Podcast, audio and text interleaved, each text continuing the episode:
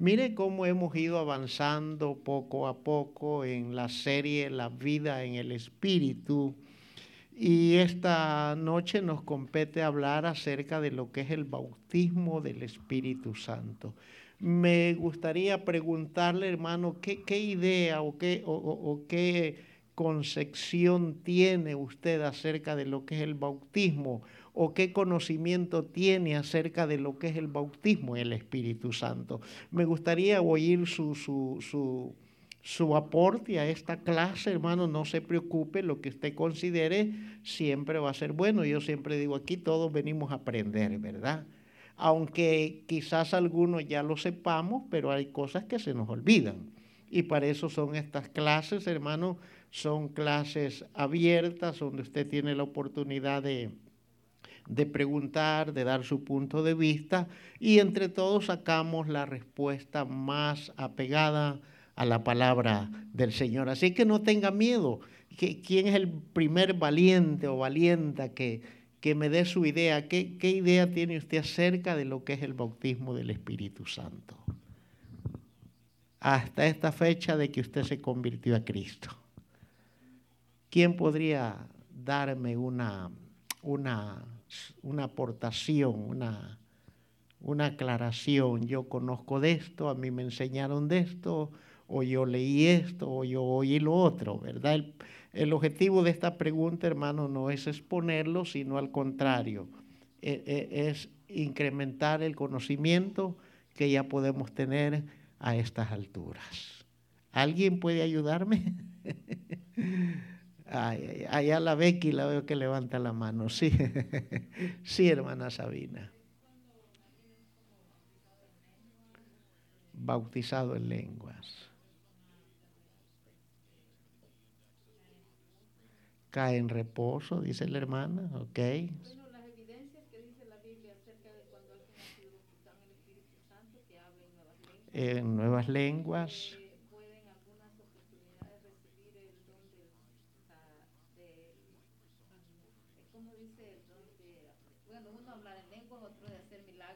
Los dones del Espíritu. ¿verdad? ¿Alguien más qué idea tiene acerca de lo que es el bautismo en el Espíritu Santo? Hermano José Manuel. Bueno, entiendo lo que dice cuando Jesús le dijo que esperaran a los discípulos, ¿verdad? Sí. Aún no habían recibido, aún no habían sido bautizados con el Espíritu Santo. Ajá. El Espíritu Santo sí, el bautismo del Espíritu Santo, yo siento que es poder. El poder, ¿verdad? ¿Alguien más para leer la cita bíblica que está ahí en Lucas capítulo 24, versículo 49? Es nuestra cita de partida para, para esta clase que nos compete hoy, capítulo 24.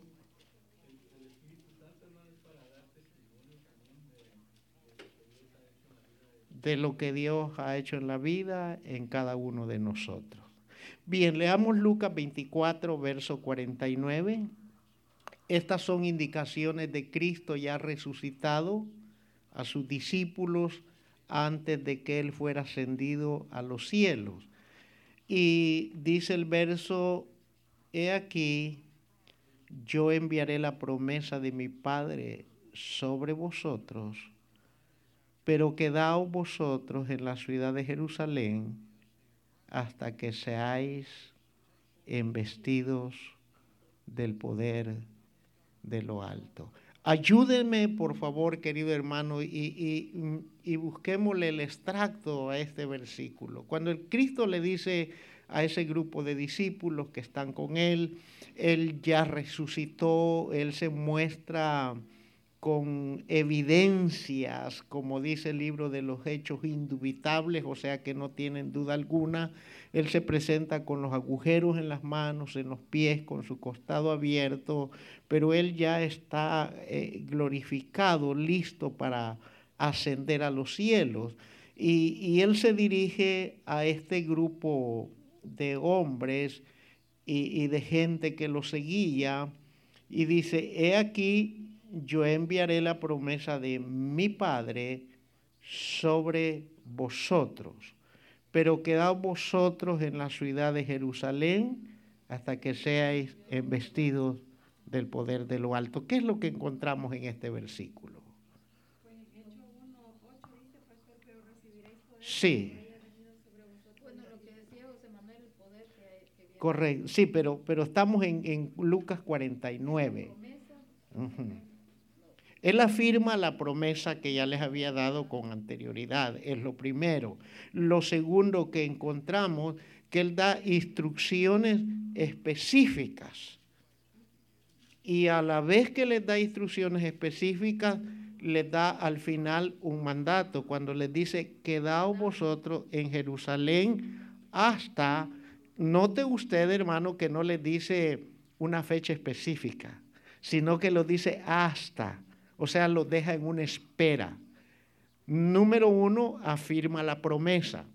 Número dos, le da instrucciones donde le dice, quedaos vosotros en Jerusalén. Y número tres, le da una orden explícita y le dice, hasta, van a esperar, van a ir, se van a quedar allí en Jerusalén hasta que sean investidos del poder de lo alto. Entonces, eh, aprovecho la oportunidad, hermano, para veamos la riqueza de la palabra de Dios cuando uno la mira con la óptica espiritual. Porque Pablo les dijo eh, eh, para las cosas del espíritu se han de discernir espiritualmente, porque para el hombre sin Cristo son, son locura. Entonces vemos que un versículo, hermano, nos enseña eh, de cómo nosotros podemos exponer la palabra de Dios, ¿verdad? Y quiero repetir, este, afirma la promesa, le da instrucciones precisas, pero por último le da un mandato. Quédense, quédense en Jerusalén hasta que sean investidos del poder de lo alto. Vemos ahí en el desarrollo, ya en el libro de los Hechos, más adelante, que estos hombres van y se, se, se asientan en el aposento alto, querido hermano, y ahí esperan la promesa hasta que dice la Biblia de repente, ¿verdad? De repente. O sea, la investidura del poder de lo alto no tenía fecha ni día ni hora en boca de Jesús, sino que simplemente para mí él quería probar la obediencia, él quería probar la fe, él quería probar de veras hasta dónde este cuerpo de discípulos creía en la palabra aunque él ya no estuviera. Y eso tiene aplicación, eso trasciende para la iglesia de hoy. Hoy literal, físicamente no lo vemos, no lo tenemos, pero espiritualmente sí, pero debemos de creer lo que Él ha dicho en la palabra.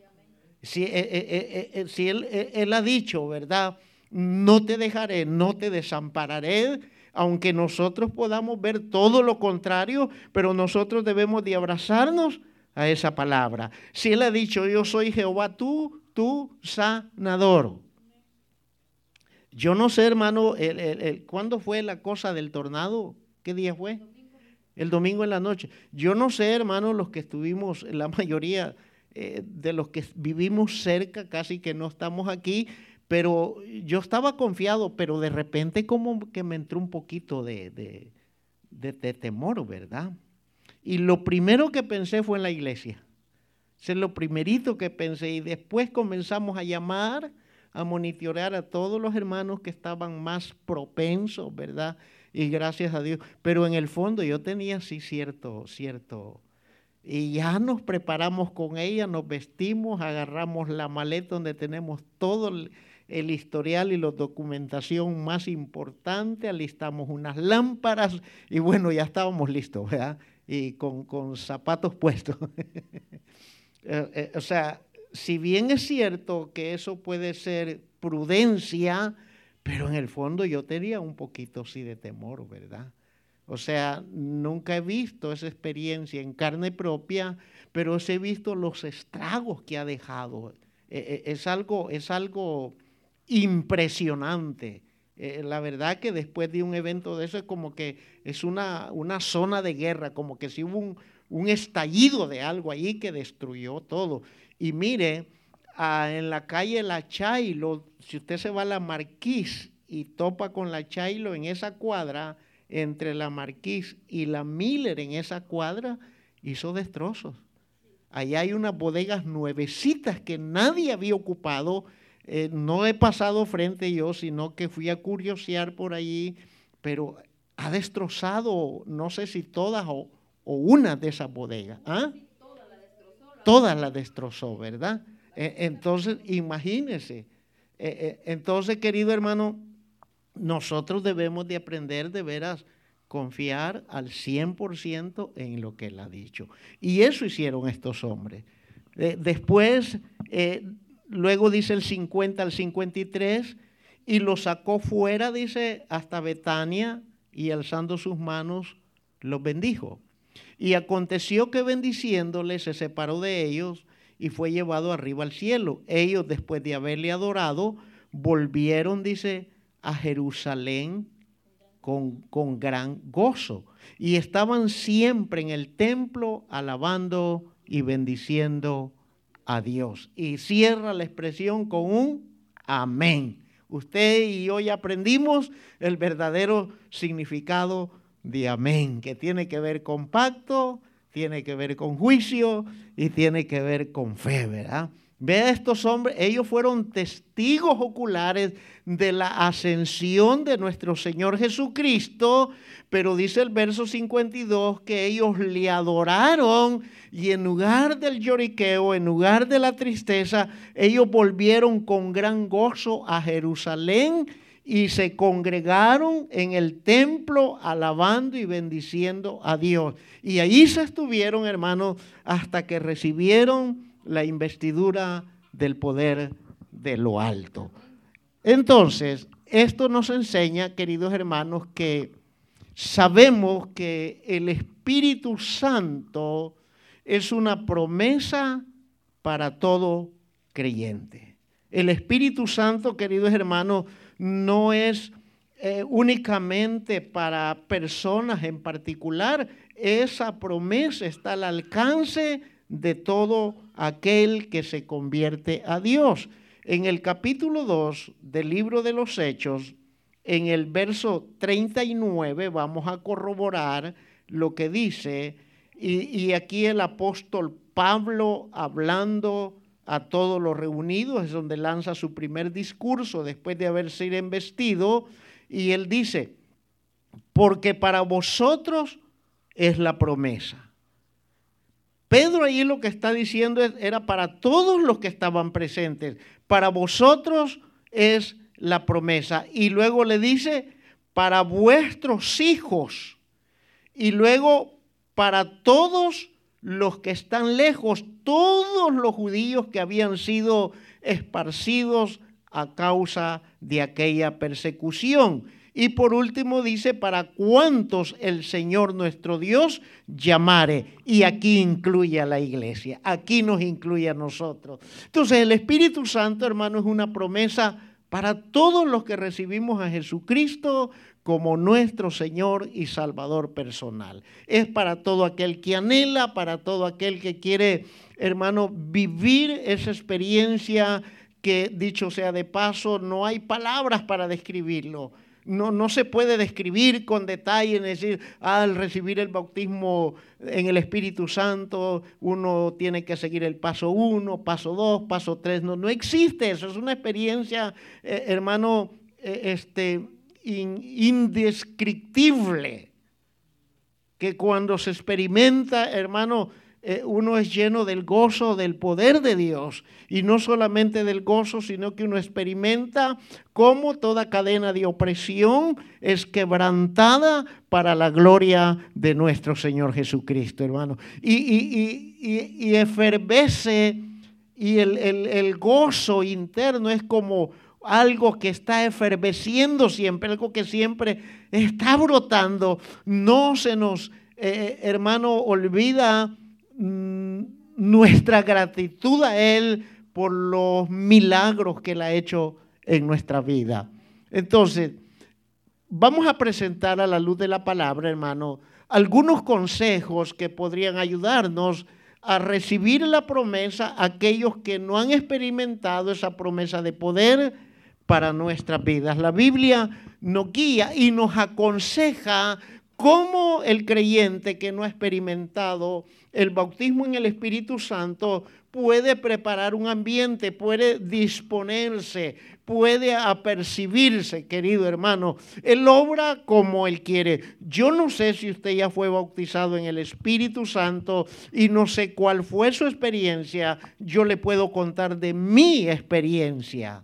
Mi experiencia, las experiencias que yo tuve con el Espíritu Santo, hermano, fueron en el, eh, si pudiera usar o mal usar la palabra casualidad, pero para Dios no hay casualidades. Las dos experiencias gloriosas con el Espíritu Santo, hermano, fueron en el dormitorio de, donde habitábamos con mi esposa. Y no vaya a creer que fue en un ambiente de adoración, de canto, en un ambiente de oración o en un ambiente de plático, no, fue un ambiente de pleitos con ella. Acabamos de tener un, ¿qué le digo? Un, conflicto tremendo. Yo me quedé tirado en la cama eh, llorando de dolor, de tristeza, diciéndole a Dios, si esto es conocerte, ¿para qué? Si esto es estar en tus caminos, como oigo decir, de nada me sirve, porque por lo menos en el mundo tengo una salida. Eh, me voy a la calle, me voy a la fiesta, me voy con los amigos y todos estos problemas al menos por un tiempo se me olvidan. Pero aquí tengo que estar encerrado peleando con esta mujer. Así fue la experiencia. Eh, o sea, cosas excepcionales que solamente Dios sabe porque las hace, ¿verdad? Eh, entonces, ¿Y qué pasó en ese lloro constante, en ese dolor y, eh, una mezcla de dolor, de enojo, de ira, eh, ganas de salir e irme, ganas que la tierra se abriera y me tragara, queridos hermanos, ¿verdad? De repente sucedió. Pero ya Dios sabía por qué. Y así fue.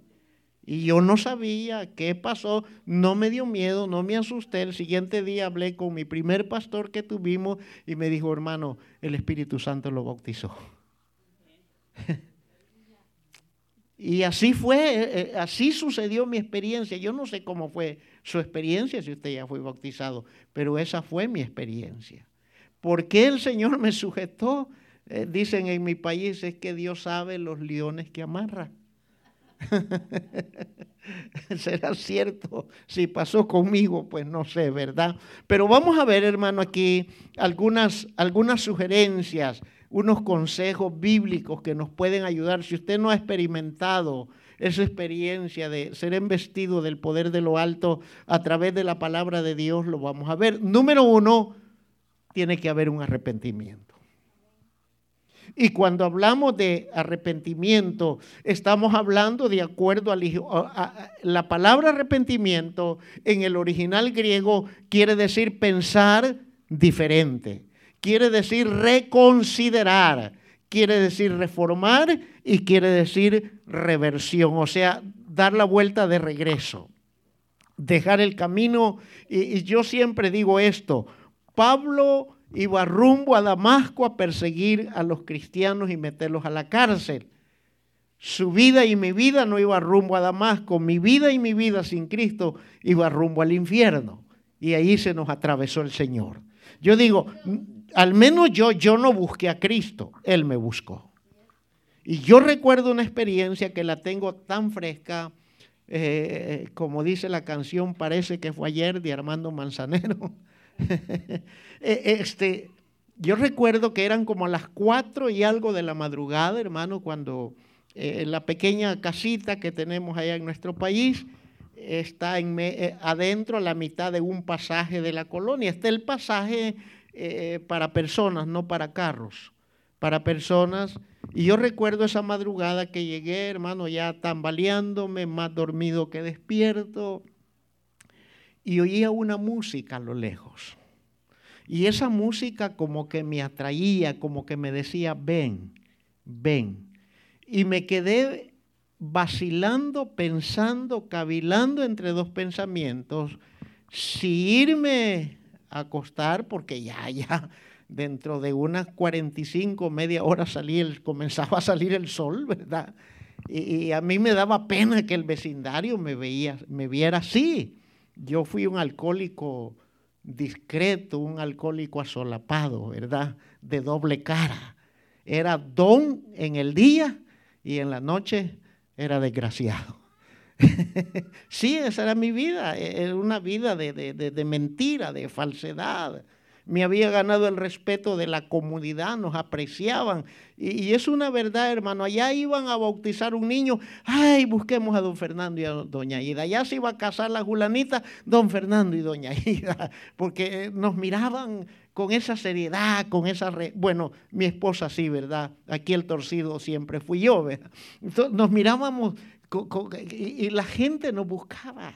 Y qué curioso, hermano, que la gente a veces eh, las parejas tenían sus problemillas y a veces llegaban a la casa, fíjate que tenemos y qué podemos hacer, ¿verdad? No éramos cristianos, éramos mundiales. Nos gustaban eh, las fiestas, los bailes, las parrandas, ¿verdad? Y qué tremendo cuando yo me pongo a pensar en eso, dije, qué bárbaro. Yo, ¿cuántas veces expuse a mi esposa a la muerte? Porque nos íbamos en mi país había un, club en la playa, hermano, un club este, de socios, se llamaba Salinitas en aquel tiempo. Hoy han construido un complejo turístico tremendo, yo ya no lo vi, ¿verdad? Y ahí sábado a sábado, en esta época, hacían lunadas, pero las lunadas eran de que llevaban orquestas famosas y vendían comida, carne asada y y, pero solo los socios podían entrar, ¿verdad? Y entrábamos, pagábamos y el baile lo hacían a, todo el entorno de la piscina, ¿va? Las lunas llenas, era un, era un paisaje eh, bonito y al calor de los tragos, imagínense, a veces de ahí arrancábamos en el carrito que tenía, ya le decía, ya vámonos como a las 3, 4 de la mañana, ya bien alcoholizado, y, y uno se expuso en el mundo, ¿verdad? Pero en esa vida, hermano, esa mañana yo recuerdo que esa música me seducía, me atraía, pero pudo más la vergüenza de que el vecindario me iba a ver cómo andaba y decidí. Hermano, el siguiente día me voy dando cuenta que era una iglesia y estaban en una vigilia. Ya Dios en sus últimos llamados hacia mi vida. Entonces, allí fue donde yo ya comencé a pensar diferente, comencé a reconsiderar, comencé a reformar y a revertir mi camino que llevaba. Después de esa experiencia, aproximadamente, no recuerdo muy bien, un mes después, yo me estaba entregando a Jesucristo como mi Señor y Salvador. Pero tiene que haber, mire, hay gente, millares de gente en las iglesias que no se han arrepentido, querido hermano. Son compatibles con el mover, ayudan, sirven y hacen muchas cosas, pero todavía no se han arrepentido. Hay miles de gente en las iglesias.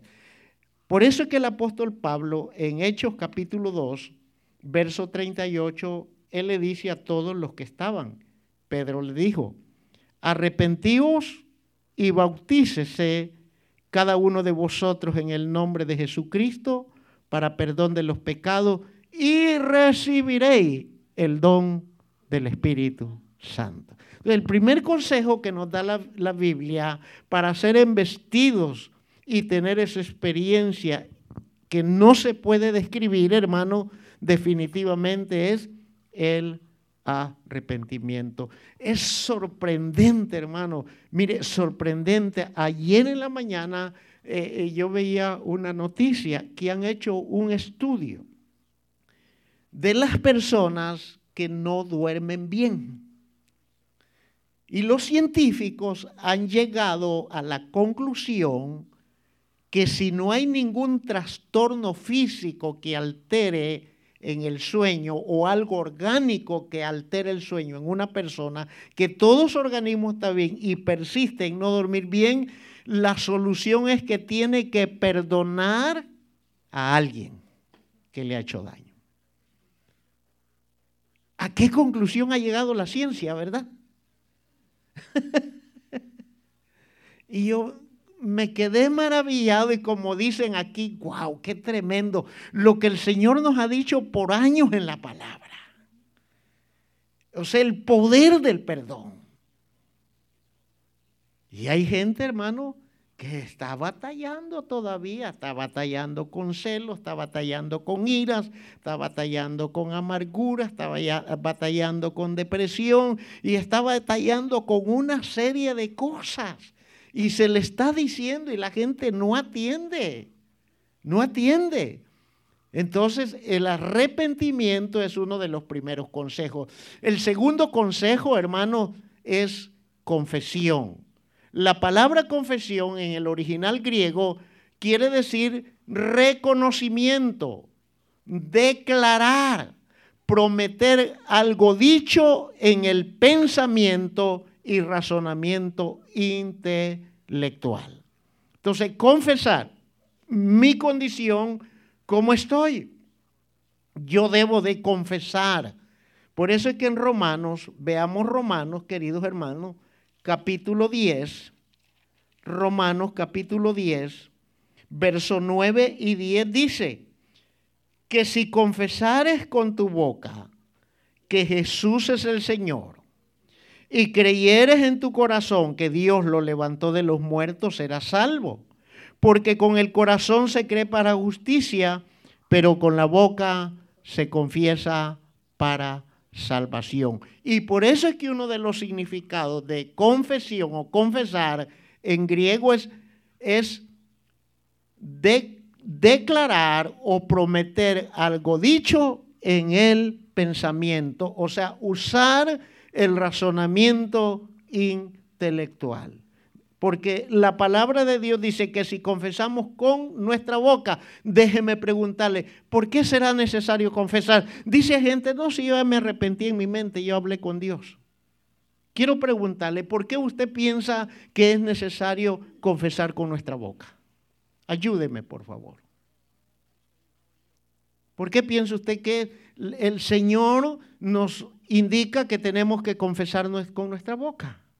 porque tenemos que decirlo. Obviamente no, no, no, no tenemos que decirlo ante una multitud, ¿verdad? El Señor hasta en eso trató conmigo. Yo tuve que avergonzarme ante una multitud aproximadamente de unas 200 personas. Tuve allí que pedirle públicamente perdón a mi esposa, estaba mi madrecita preciosa allí presente, estaban mis hijos. Y esa noche vinieron tres matrimonios a los pies de Jesucristo. Pero ¿por qué tengo que hablar yo con mi boca? Si yo ya le dije al Señor en mi mente, ayúdeme por favor. Una confesión de fe, dice la pastora. De la abundancia del corazón habla la boca. ¿Algo más, sí?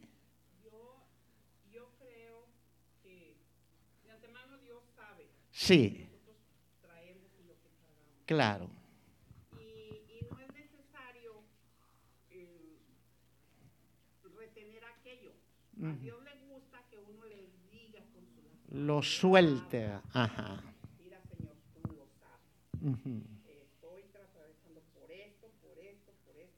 por esto. Y solamente no estoy confiando en que tú seas. Claro.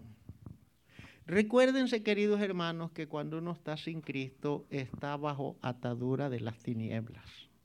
Uno puede ser muy moral, puede ser tener una buena conducta, puede ser muy intelectual, pero el hecho de rechazar a Cristo, ya el espíritu del anticristo está trabajando en la mente, en la voluntad y en el corazón del ser. No digamos si se anda en malos pasos. Es necesario confesar, hermano, para que el reino de las tinieblas oiga que de nuestra propia voluntad renunciamos a esa esclavitud y recibimos el reino de nuestro amado Hijo Jesucristo. Por eso es que si confesares con tu boca, que confesamos que Jesús es el Señor. Cuando dice la Biblia que Jesús es el Señor y nosotros confesamos voluntariamente, entonces estamos recibiendo el gobierno de Jesús sobre nuestras vidas. Y se convierte aquello, lo que dijo Pablo, ya no vivo yo, mas Cristo vive en mí. Entonces, salimos del poder de las tinieblas por nuestra propia voluntad y pasamos al reino de su amado Hijo por nuestra propia voluntad. Por eso es que la palabra dice, si confesamos con, tu, con nuestra boca que Jesús es el Señor, no solamente Señor de señores, sino también Señor nuestro. En ese momentito lo estamos recibiendo como amo, como dueño, como gobernante, el que va a guiar nuestros pasos. En ese momentito reconocemos a Él como Señor. Y, creyeres en tu corazón que Dios lo levantó de los muertos, serás salvo. Porque con el corazón se cree para justicia, pero con la boca se confiesa para salvación. Y cuando confesamos nuestros pecados, entonces el enemigo es totalmente avergonzado las cadenas son rotas, todo tipo de atadura, toda opresión, querido hermano, y ya caemos bajo la cobertura de la sangre poderosa de Jesús. Y a partir de ese momento Él pone un cerco. Él nos alienta con el escudo de la fe y envía a sus ángeles para que nos guarden en todos nuestros caminos. Oiga, lo que logramos, querido hermano, al confesar, el tercer consejo es tener sed. El Salmo 42 dice, así como el siervo brama por las corrientes de las aguas, así clama mi alma por ti, oh Dios. ¿Cuántos han tenido una sed de agua, pero una sed de agua? Y cuando usted agarra lo que sea, ¿verdad? en el sentido de agua, pues ya sea agua eh, de tiempo o agua algo fresca en la nevera, usted sabe que su cuerpo necesita agua y usted se agarra y no sacia, ¿verdad? ¿Se ha fijado que cuando uno tiene sed, eh, el agua no sacia? Y está uno traga y traga y traga y traga y traga agua y no sacia. Ya aprendimos por qué el siervo Brahma, no lo vamos a explicar otra vez, ¿verdad? Pero vea el símil, la figura comparativa, así como el siervo busca las corrientes de las aguas para salvar su vida del lobo y del león, porque su sudor lo, lo, lo, lo delata. Él busca no un riachuelo, no una pilita pequeña, él busca una corriente para bañarse y aprovecha para refrescarse. Y así como ese animalito nos da una gran enseñanza, así nuestra alma debe de clamar por Dios. ¿Sabe por qué? Porque dice Pedro que el diablo anda como león rugiente, buscando a quien devorar. Y algunos de nosotros nos ha casado y nos ha comenzado a devorar en más determinado momento, querido hermano. Y quizás ni cuenta nos hemos dado. Que el león llegó, nos detectó el olor que nos delataba. El olor de la tristeza, el olor del dolor, el olor de la culpa, el dolor de la pena, el dolor de la amargura, el dolor del enojo, el dolor, el olor de la soberbia nos delató. Y el enemigo, el olor de la mentira. Y así, queridos hermanos, encontramos las aguas para protegernos. Tener sed significa saciarse, anhelar estar lleno del Espíritu Santo. Veamos qué dice el Evangelio de Juan, queridos hermanos. Evangelio de Juan, capítulo 7, verso 37 al verso 39. Note lo que dice, en el último y gran día de la fiesta, Jesús se puso en pie y alzó la voz diciendo, si alguno tiene sed, que dijo el Señor, venga a mí y beba. Aleluya. El que cree en mí, como dice la escritura, de su interior correrán ríos de agua viva. Esto dijo del Espíritu que habían de recibir los que creyesen en Él, pues no había venido el Espíritu Santo porque Jesús no había sido glorificado. ¿Qué es lo que íbamos a beber de Cristo? La llenura del Espíritu Santo. Por eso el tercer consejo para experimentar esta experiencia del bautismo en el Espíritu Santo es arrepentimiento, es confesión, pero también anhelarlo, queridos hermanos. También tener sed en el sentido figurado de Dios y de su palabra, de todo lo que Dios nos ha dicho, de todo lo que Dios nos ha prometido y de todo lo que Él tiene disponibilidad para cada uno de nosotros. Y cuando nosotros nos deleitamos en Él, mire querido hermano, podemos estar atravesando la situación más difícil quizás de nuestra vida en ese momento, pero como estamos saciados de Él, andamos siempre con gozo. Y allí es donde impactamos a la gente que nos conoce. Allí es donde impregnamos a la gente de Jesús. Porque la gente que nos conoce y sabe nuestra condición no encuentra una explicación ¿Y cómo es posible que esta persona, cómo es posible? No encuentra. Y ahí es donde la gente despertamos el interés de ellas por Dios. Y despertamos el anhelo, hermano, de saber y de conocer qué es lo y qué hiciste tú para superar esa situación tan difícil. ¿Qué hiciste? Y cuando uno viene, simple. Confié, me entregué y creí al Dios Todopoderoso que vive en mí. Y la gente se queda sin palabras. Pero imagínense un cristiano llorón, quejumbroso, que por todo protesta, que no se le puede tocar ni decir porque anda como agua para chocolate, porque no ha resuelto sus problemas, querido hermano. Dígame usted quién se quiere acercar a una iglesia así porque por uno toda la iglesia es juzgada, ya sea para bien o sea para mal. Entonces, hermano, el tercer consejo es tener sed. El cuarto consejo es rendirnos totalmente a Él. Romanos, Romanos capítulo 12, el tercer consejo para experimentar la llenura del Espíritu Santo, recibir el bautismo, es rendirnos a Él.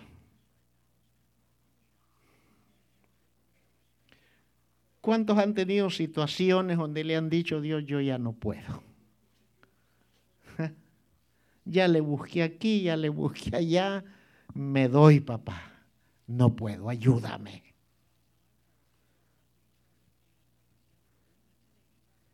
Así que hermanos, os ruego por las misericordias de Dios que presentéis vuestros cuerpos en sacrificio vivo, santo, agradable a Dios, que es vuestro culto racional.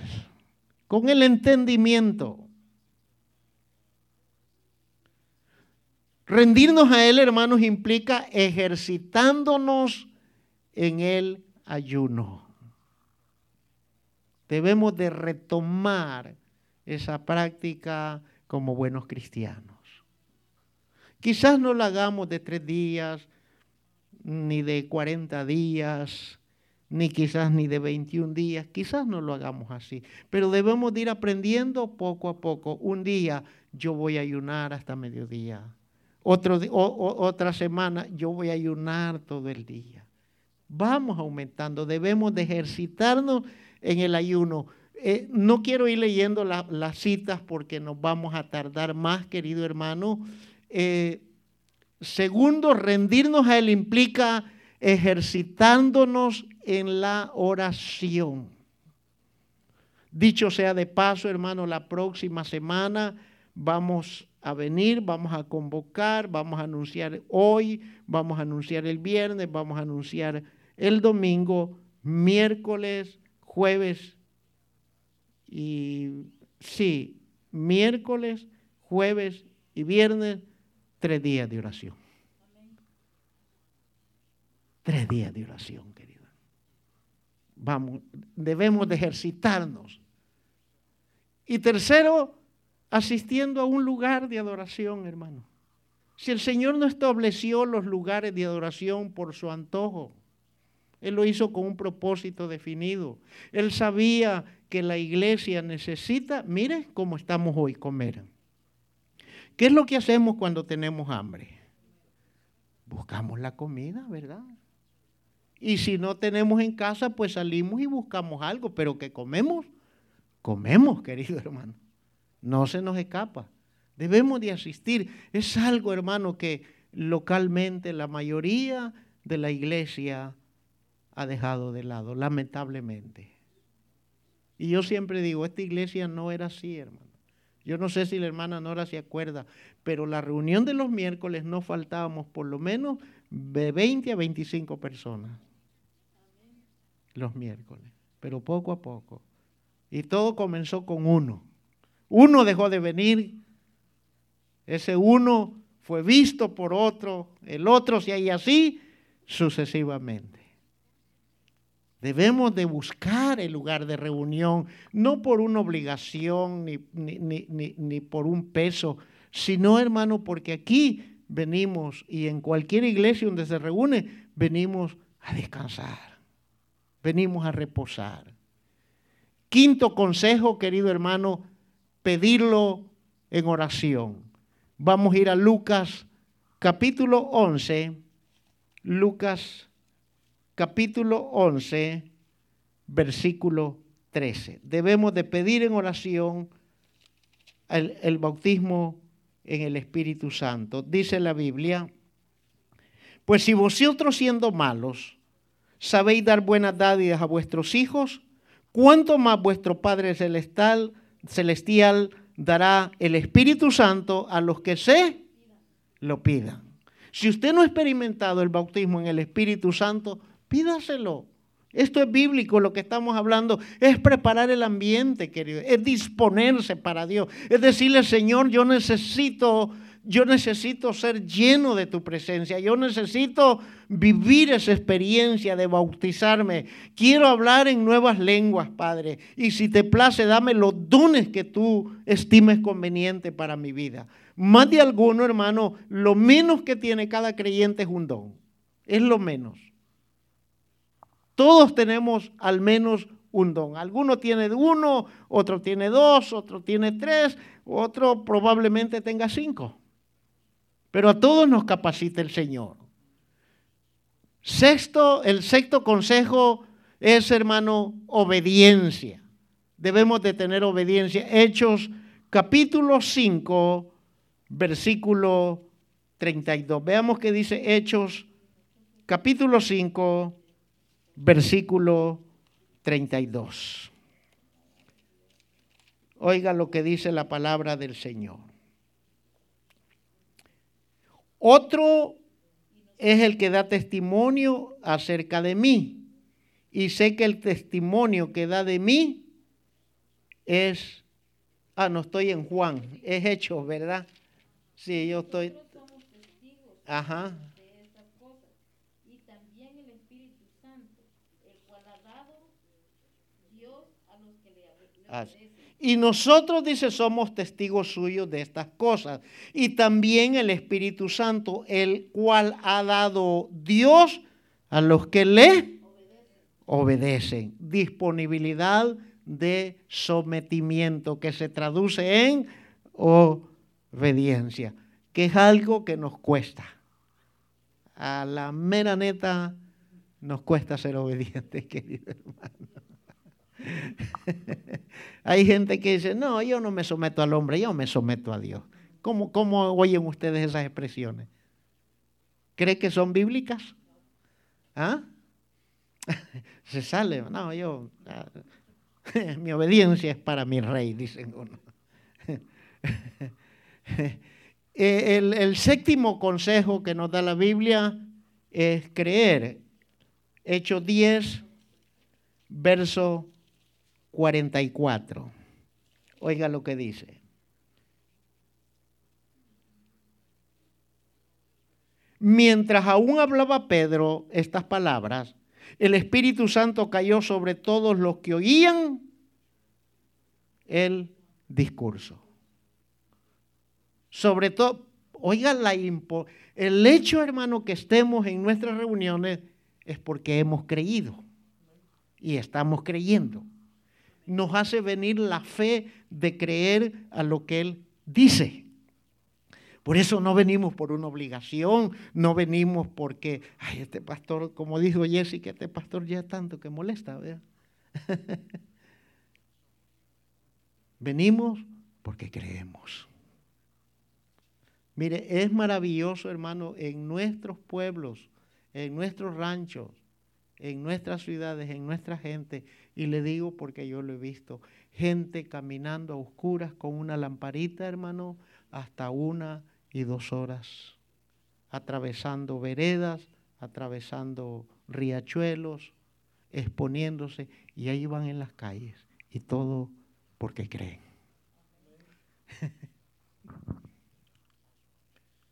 La conclusión de todo esto, querido hermano, es que en medio de los tremendos problemas que plantean al mundo interno, porque el mundo está convulsionado, hermano.